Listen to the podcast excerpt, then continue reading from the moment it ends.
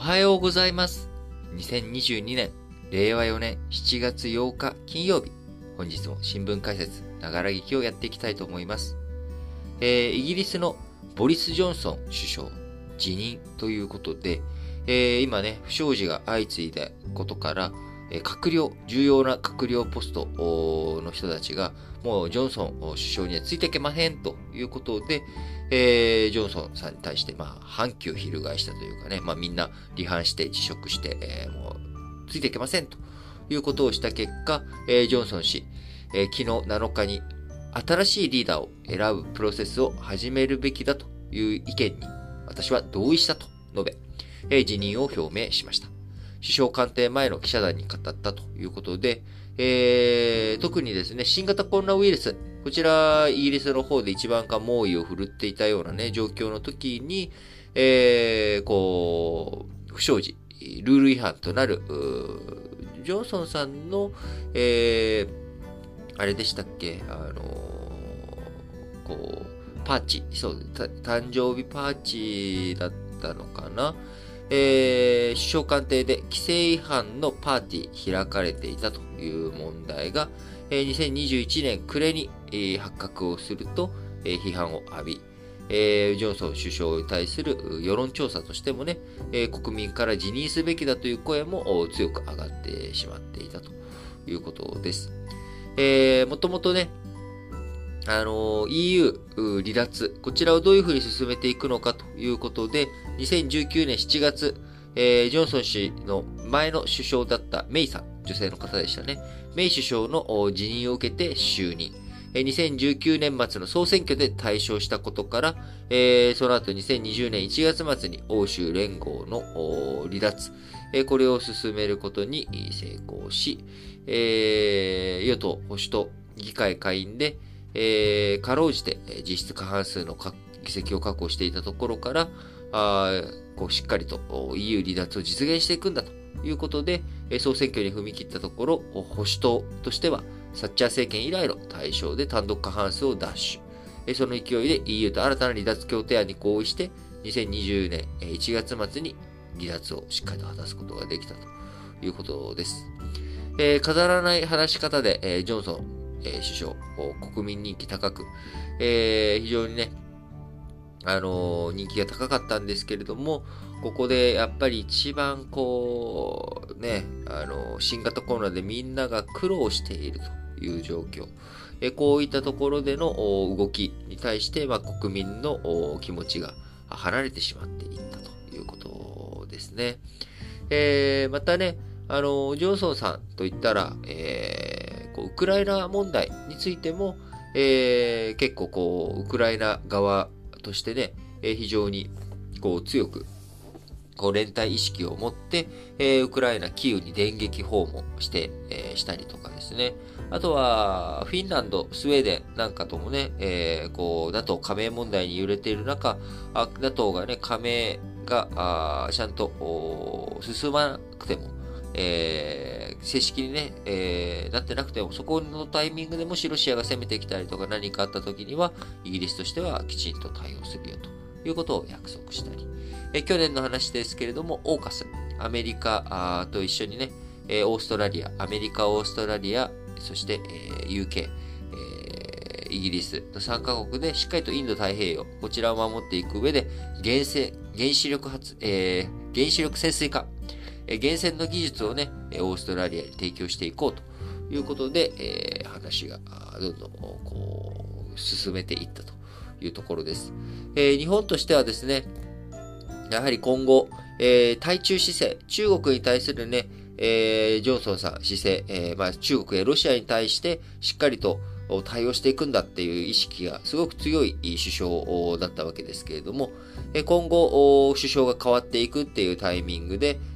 その中国に対する、日本としてはね、特に中国に対する、連携、イギリスとの連携というものが変わるのか変わらないのかというところが、注意、注視すべきところなのかなと。日本とイギリス、え準同盟、日英同盟の再来と言われるほど、えー最近のおー仲、良くなってるわけです。えーそこはね、えー実はジョンソンさんの前のメイ首相が来日した際にもですね、あの2プラス2が開開催とかね、あの、そういう動きがあったりとか、あのジョンソンさんになってから、まあ、スピードアップした感はあるんですけれども、あの、もともとイギリス、中国とか、その辺との関係性見直していこう、対立、対抗、こちらをね、しっかりとやっていこうっていう動きに、変わってきている潮流ですので、まあ、ジョンソンさんから変わったとしても、大きな影響ないんじゃないのかなと個人的には思っています。えー、まあ、個人的にね、やっぱジョンソンさんにと、日本として感謝したいなというところは、まあ、福島県産のね、えー、いろんな農作物とか、食品とか、そういった規制、えー、そういったものをね、外してくれていったということ。えー、引き続き、ね、あの、イギリスと日本の国、国家間のね、関係というもの、これがしっかりと、えー、より深く続いていく信頼関係に基づいたものができていければいいなと思っております。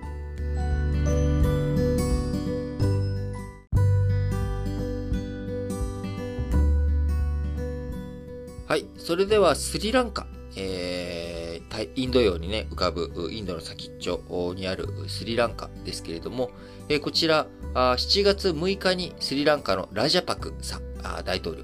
えー、ロシアのプーチン大統領に支援を要請したと明らかにしました。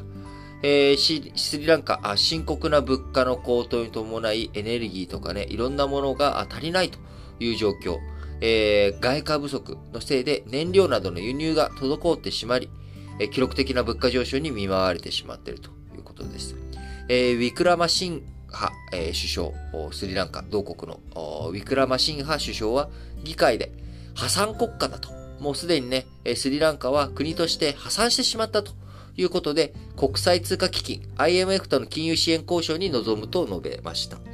えー、そういった状況の中ね、あのー、スリランカ、どういうふうに、融資交渉をしていくのかというところですが、えスリランカもね、もともとインド洋の島国として、えイギリスの植民地だったわけですが、1948年、え独立して以来、中東、アフリカ、東アジア、結ぶシーレーン、海上交通路のね、え要衝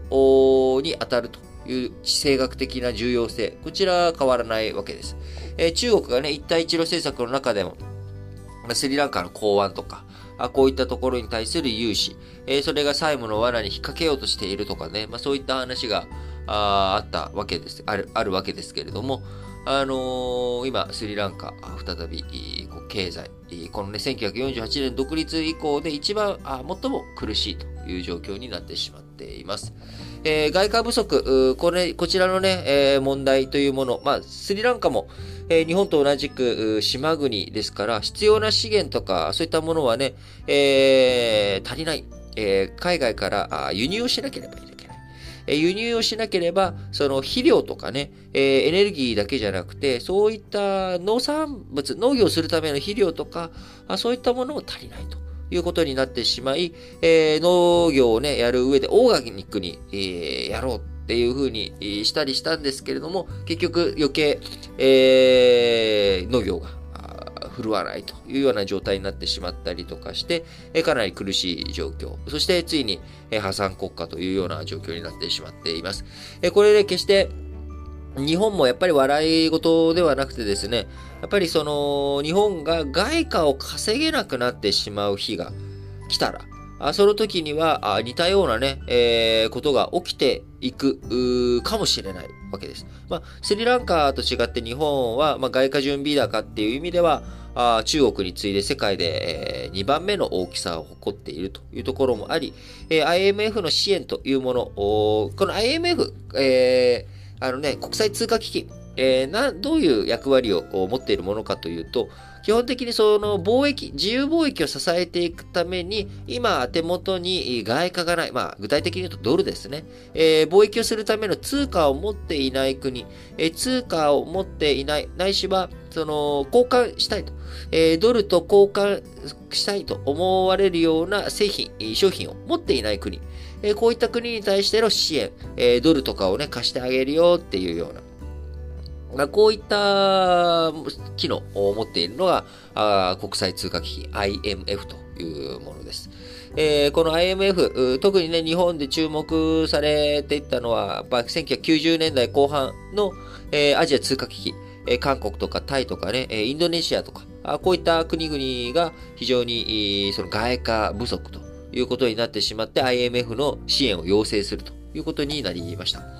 えー、なので、あのー、スリランカのようにね、ちっちゃい国だけがなるわけじゃなくて、えー、やっぱりそこには貿易の不均衡とか、あその輸入がね、輸出よりも輸入の方が大きくなって、エネルギーとか、あ化学品、えー、肥料とか、こういったものも全部、こう、輸入しないと成り立たないんだっていうことになっていく。えー、食料も足りない。えー、輸入が必要。ところが、輸出して外貨を稼ぐ産業がない。空洞化してしまっていると。いうようなことになってたときに、えー、改めてですけれども、えー、日本もね、スリランカと同じような状況に、えー、まあ、その数年後になるってことは考えにくいですけれども、例えば、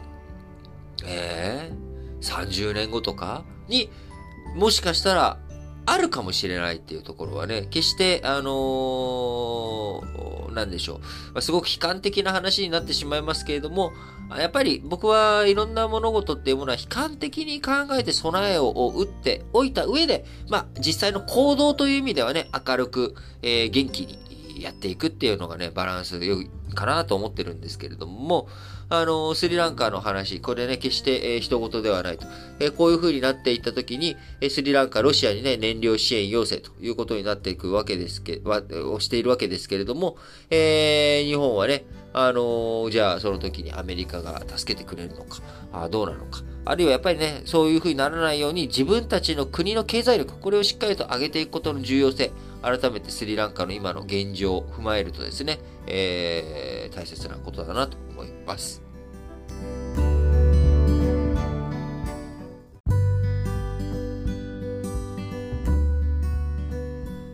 はい。それでは、丸3の話題としまして、外貨準備高について話をしたいなと思います。えー、先ほどのね、丸2でスリランカの話をしましたけれども、要は、外貨が足りなくなっちゃうということは、まあ、貿易ができなくなってしまう。えー、貿易ができなくなってしまうっていう時に、どのように対応していくのか、その事前のね、積み上げ的なものとして存在するのが外貨準備高というもので、えー、世界最大の外貨準備高持っているのは、えー、中国で、えー、だいたい3兆713億ドルというのが2022年6月末ということで、えー、約417兆円、えー、規模の外貨準備高を中国誇っているわけですが、えー、日本の外貨準備高、世界で2番目の大きさということで、えー、6月末の外貨準備高、財務省が昨日7日に発表したものによりますと、1兆3112億、えー、5400万ドルということで約177兆円ということになるわけですが、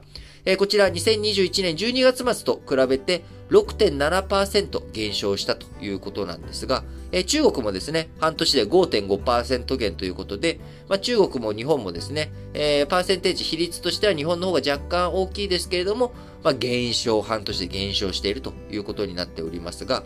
まずそもそもですね、外貨準備高って何っていうところですが、皆さん、えー、貿易をね、考えましょう。今、まあ、あの、為替の話ね、円安とか円高で貿易の話とか、そういった話をしてきましたけれども、改めて、えー、貿易って何なのというところをね、ちょっと考えていくと、あの、日本で、えー、まあ、何か、そうですね、わかりやすいものがいいな。まあ、えーと、まあ、単純にこうしましょうか。えー、と、貿易というかね、その、かわ、もう、ちょっと通貨だけをちょっと考えたいんですけれども、例えば僕が、海外に留学してたと。で、えー、100ドル持ってたと。で、日本に帰ってくるにあたって、この100ドル持ってても、しょうがないな、円に変えたいなっていう時に、僕一人が100ドルを円に変えたいって思っても、しょうがないんですよね。なぜなら、僕は円を持ってない。ドルしか持ってないので、誰かと円を交換しなきゃいけないわけです。そうするとそこにですね、あの、粗崎博人という人が仮にいたとして、この人が、その、あ、俺、これから海外に留学に行きたいな。100ドル欲しいな。誰か100ドルを1万円で交換してくれないかなっていう、100ドル欲しいっていう、えー、粗崎さんと、えー、100ドル、ういらないっていう僕が、こう、マッチングされることによって、初めてそこで通貨の交換っていうのが成り立つわけですよね。で、これを貿易っていう大きいもので考えてた時に、よし、ガンガン物を外に売ってくぜ、輸出するぜっていう人がいると、その人は、輸出する人は、ドルをガンガン手に入れるんですよね。よっしゃ、ドルを1億ドル手に入れたぜみたいな。じゃあでもその1億ドルで、えー、どんどんね、外に、えー、から輸入して原材料、えー、買ったるでっていう人がいたら、その原材料買ったるでっていう人が、えー、なんだろう。その、海外から物を買うためにドルが欲しいぜ。でも、円がない、円しか持ってないぜっていう時に、そこが、えー、例えば、あ円が、えー、その、欲しいドルは、えー、200億、200億ドル、2億ドルあるんだと。でもそれだけど1億ドルしかないってなると、そこのズレが生じちゃうわけですよね。えー、このズレを生じさせちゃって足りない外貨が足りないっていうところに対するサポートとしては、先ほど丸2で言った IMF、国際通貨基金っていうところが、えー、融資をしたりとか資金の出し手になってあげて、なんとかその、バランスを取るようにしていこうねとかっていう、まあ、最後のゴールキーパー的なところで存在しているわけです。で、えー、どちらかというと外貨を稼げる国。まあ、日本とかはね、外貨を稼げる国なので、どちらかというと、うん、こんなに稼いじゃったよ、外貨と。でも、えー、輸出、その、ドル欲しがってる国内で、ドル欲しいですえー、貿易するのに、えー、輸入するのにドルが必要ですとか、海外旅行行くのにドルが必要ですっていう人がいないなと。余っちゃったよと。でも、この1億ドル余ってるんだけど、その企業としては、いや、俺、国内の従業員に円払わなきゃいけないんだけど、どないしたらええねんっていう時に、買ってくれる人。国内でドルを買ってくれる最後の人というのが、これが日銀とか政府なんですね。で、えー、外国為替、えー、特別、なんだっけ、えー、会計、えー、外国、外為特会っていうのがあるんですけれども、ここで引き受けてくれるんですよ。国とか日銀が、えー、その、あ、ドル余ったの？分かった。じゃあそのドルを、えー、受け取る代わりに、受け取る代わりに円あげるねっていう、これが、あのー外、その外貨準備高なんですね。要は、これまでに稼いできた、えー、国内の円需要とドル需要の、こちらのバランス、これを、えー、引き受けてあげるいうのが、外貨準備高なんです。で、これでどんどんどんどん積み上がってく、えー、るというものが、あの、あれなんですけど、実態としてはドルではなくて、えー、証券に変わっているので、あの、アメリカ国債なんですね。だから、外為特会としては、あのー、資産サイドに、えー、外、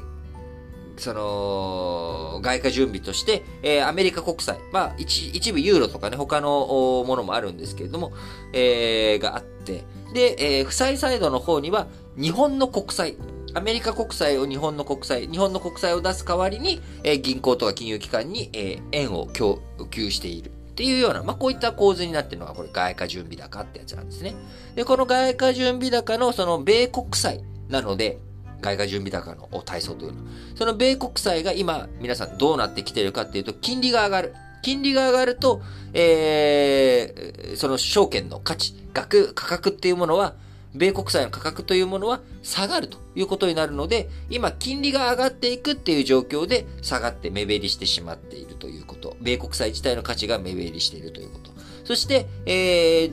円安の円安の反対は何かっていうと、ドル高になってしまっている。見合いとしてね。円が安くなって円の価値が相対的に下がっている代わりにドルの価値が相対的に上がっている。で、それは円とドルだけの関係じゃなくて、ドルとユーロの関係でも同じ状態になっちゃってるので、えー、ドル本体の米国債は、あ金利が上がっていくことによって、えー、価値が下落してしまっている。その、さらにユーロとか他のね、通貨で、えー、用意している外貨準備高については、ドル換算すると、ユーロの価値が、えー、ユーロ安のせいで、えー、ユーロの価値が下がってしまって、まあ、こういったことの影響の組み合わせで、外貨準備高が半年で6.7%減少というようなね、まあ、こういった状況になっているということです。えー、なので、まあ、これは別に日本の、今、の、その、フローとしてのね、えー、なんだろう、まあ、フローとしてはね、貿易赤字だったりとか、あの、経常収支もね、黒ではあるんだけれど、心もとなくなってきているとか、いろいろとあるわけなんですけれども、えー、外貨準備高っていうもの、こちら、今まで貯めてきた外貨準備高っていうものが、えー、そういったあアメリカの金利の影響、こういったものをね、こういうふうにもろに受けているんだなということ。えー、そして、そもそも外貨準備高ってどういうことなのっていうことの説明をさせていただきました。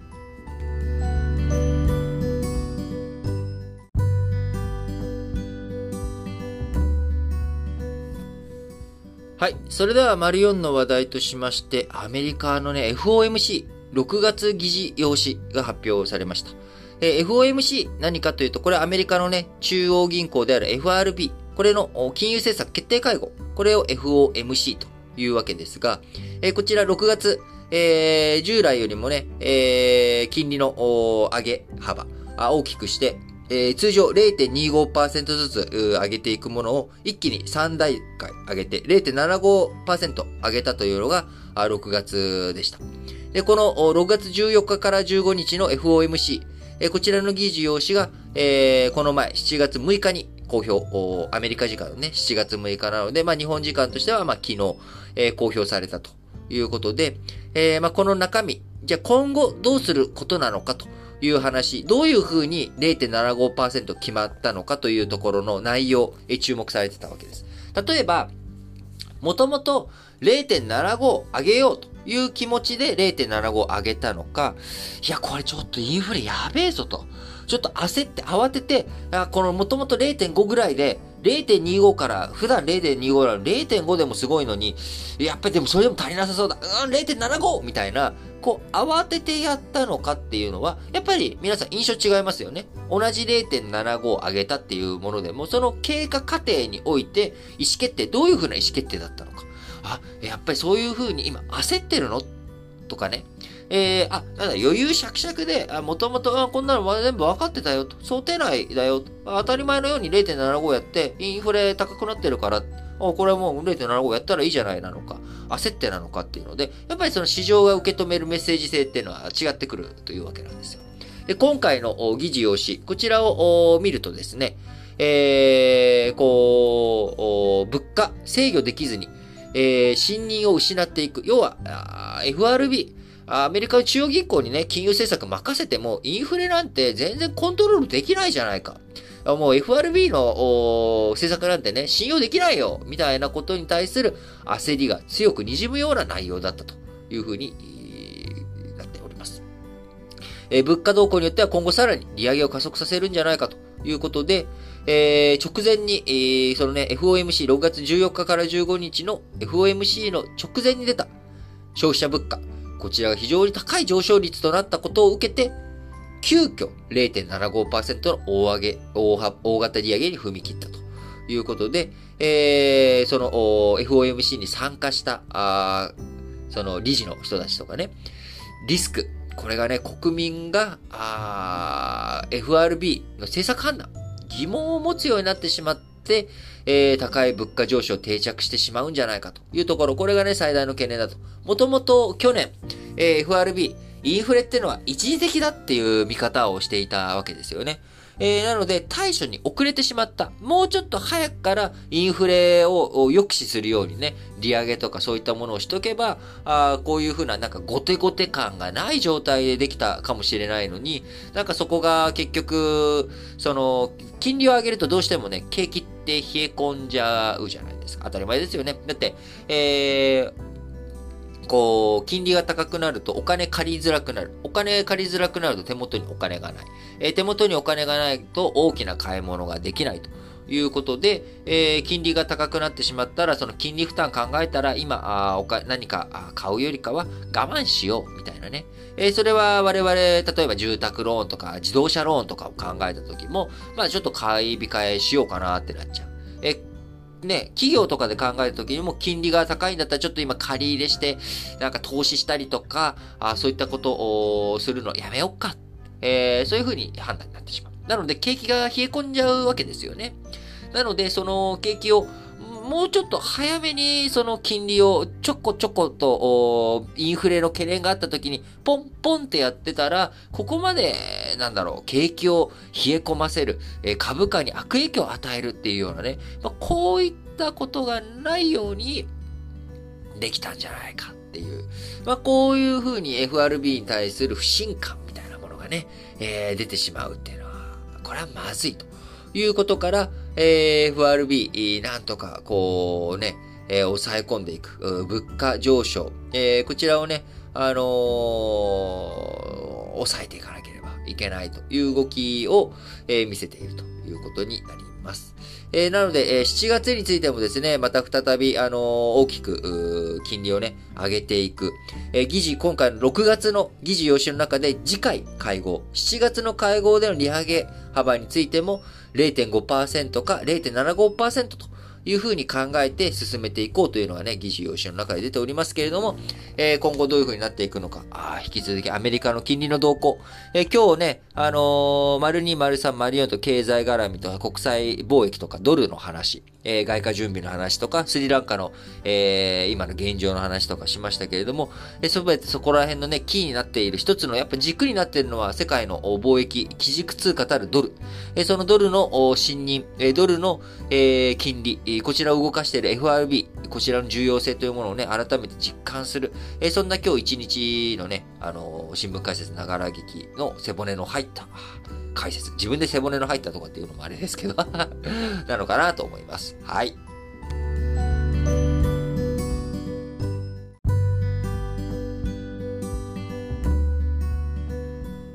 はい。それでは、あ最後に主要5紙の社説をね、いつも通り紹介して締めくくっていきたいと思いますが、えー、朝日新聞、参議院選挙、社会保障改革、負担の合意形成急げ。振り返れば、この間、政府与党は経済成長を当てにして本格的な給付と負担の議論を避けてきた。しかし、社会保障給付費の伸びと税収の開きは大きくなるばかりだ。これ以上の先送りは許されない。えー、経済成長ね、僕はあのー、なんだろう、消費税をね、あのー、なくしても経済成長できないと思うんですよね。なんか一時的に景気が良くなるとかってのあるかもしれないですけれども、あのやっぱり経済成長の邪魔になっているもの、これを一個一個丁寧に覗いていかなければいけない。まあ、労働市場の改革とかね、いろんなことやらなきゃいけないっていう中、まあ、何からどう手をつけたらっていうのをね、あんまり僕はちゃんと経済政策考えてないんですけれども、まあ、あの、昨日とかも言いましたけど、僕個人としては、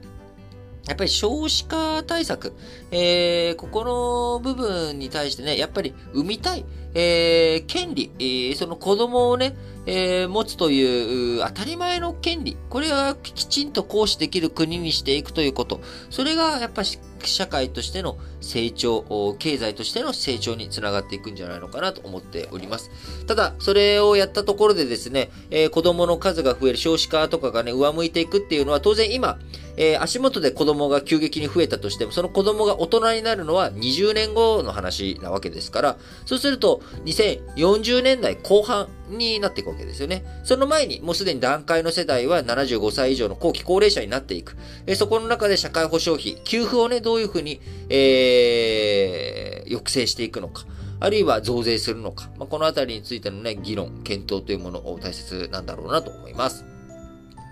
え、朝日新聞もう一本は、参議院選挙、科学の進行、言葉だけでなく実践を。すぐに役立ちそうな分野を重視する近年の選択と集中路線では、飛躍的な発展の目をはらむのに一見地味な基礎研究には予算が回らないということで、えー、すぐ役立つものはですね、すぐ陳腐化します。えー、すぐ使えなくなっちゃうんですよね。技術っていうもの悲しいかな。あの、すぐに、えー、できるもの。だからよく、あのー、僕はあんまりノウハウ本とかってそんな読まないんですけれども、やっぱりそういったものってすぐ陳腐化しちゃうっていうところもあるんですよね。やっぱり基礎的な部分、一番根幹のところをどういうふうに鍛えていくのか。で、えー、それはね、我々、僕は、やっぱり、教養というもの、これって、人、その、なんでしょう、大人としての基礎力的なものだと思うんですよね。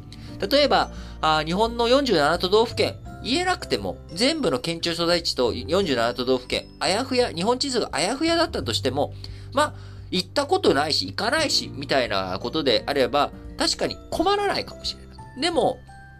そこをしっかりと把握して日本地図が頭の中にある状態で新聞読むとかね、あの、そういったものって全然違った風景が見えるわけです。え教養というものを、この基礎研究なり、大人の基礎としてね、持っていくといい、え教養。これを磨いていくっていうことはすぐに役立つかもしれない。役立たないかもしれない。でも、何か、あ、つどことあることにですね、パッとイメージが膨らみやすいとか、ものの理解が早くなるとか、あこういったところで非常に大きな力を持っていくものだと思います。えー、僕自身、まあ、自分が教養深いとは思っておりませんけれども、やっぱりこれだけ多くの方に新聞解説ながら聞きを聞いていただけている背景には、自分自身が今まで培ってきた基礎力、えこちらの部分がね、あのー、皆さんにとって、あ、なんか頭に入ってくるなとか説明聞いてて、えわかるなとか、それは僕が大量に仕込んできた知識、の束、えこちらがね、もしかしたら役、もしかしたらというか、それが役に立ってるんですよ。なので、あのー、皆さんも、もし、えー、本当にですね、その、こう、磨いていきたいと自分の知識とかね、えー、そういったものを磨いていきたいということであれば、やっぱり教養とかね、基礎力をどういうふうに高めていくのか。で、基礎って何って言ったら僕は、あの、もうすごくシンプルなんですよ。それで何って言ったら、義務教育で習った範囲なことなんですよね。実は、需要と供給とかの経済の基礎って、社会で中学校の時に習うんですよ。えー、だから結構僕が喋ってる内容って、あのー、中3、えー、その、義務教育を終えたばっかの15歳とか16歳でも、なるべくわかるような説明をしているつもりではあるんですね。ただ、もちろん、やっぱりそこで言っても、じゃあ、その、習ったからといって全部できるかっつったら、例えば僕だってあの、リコーダー習いましたよ。アルトリコーダーもソプラノリコーダーも。でも、もう指覚えてないんですね。もう多分ドレミファソラシドできないんですよ、リコーダーで。だから忘れてるっていうのは全然恥ずかしいことでも何でもなくて、あのー、忘れたことは、あもう一回、積み直していく。それを学び直ししていけばいいっていうことだと思うので、なんか困ったなとかわかんないなっていう時には、やっぱり、あのー、中学校とかのね、参考書に立ち返る。高校の参考書に立ち返る、中学の参考書に立ち返る、えー、小学校のね、社会科の資料集とか地図帳とかだってすごくわかりやすくできてるわけですから、そういったところに立ち返る。あのー、恥ずかしがらずに立ち返るってことが僕は大切だと思います。えー、僕のね、理科の知識なんていうのも結構浅くて、もう花とかの名前とか全然覚えてないんですよね。まあ、その点の基礎力ゼロなわけですから。あのー、受験とかその勉強のためには覚えたけれども、その後パッパラパーって忘れちゃってる。え、なので、え、そういったものを鍛え直していくっていう時には、まあ、あの、恥ずかしがらずにですね、僕も全然恥ずかしくなく、小学校とかのハテナに答えるシリーズとかね、だからこういったもので、えー、学んだりとか、それが一番わかりやすかったりするものもあるわけですから、理科とか持ってたりとかするんですよ。えー、なのでね、そういう風に基礎力高めていくっていうのがね、僕は大切なんじゃないのかなって思っています。えー、朝日新聞だけで6分使っちゃった。えー、毎日新聞。ロシアのサハリン2接収、LNG 安定調達に万全を。電気ガス代上昇で大きな影響を受ける低所得者層への支援など国内対策も必須だ。政府は事情を丁寧に説明し、国民の理解を得る努力を尽くす必要がある。毎日新聞もう一本は2022参議院選挙。迫る投票日、未来選ぶ機会生かしたい。投票率の低下は民主主義の基盤を揺るがしかねない。例えば、投票率50%ということは、有権者の半数の約5000万人が投票しないことを意味する。これで果たして正確に民意を反映していると言えるだろうか。そうですよね。やっぱそこでわかるのはね、政治に対する無関心とか諦め、こういったことの数字としてはね、わかるわけですけれども、それはね、あのー、やっぱり、うん、世論調査とかでは僕はありだと思うんですけど、やっぱり投票、しっかりとすると。投票率上げていく、投票をしていく、えー、選ぶということがね、大切だと思います。えー、産経新聞、徴用工問題、韓国国内で完結を完結せよ。日韓関係の改善を重視するユン・ソンニョル政権。両国間の懸念となっている徴用工訴訟の解決に向けて動き出した学校だが、浮上した案はいずれも解決策には程遠いと、えー、いうことですね。えー、産経新聞。コロナ拡大と政府、行動モデルを明確に語れ。語れ現在はコロナ禍から経済社会活動を取り戻す途上にある。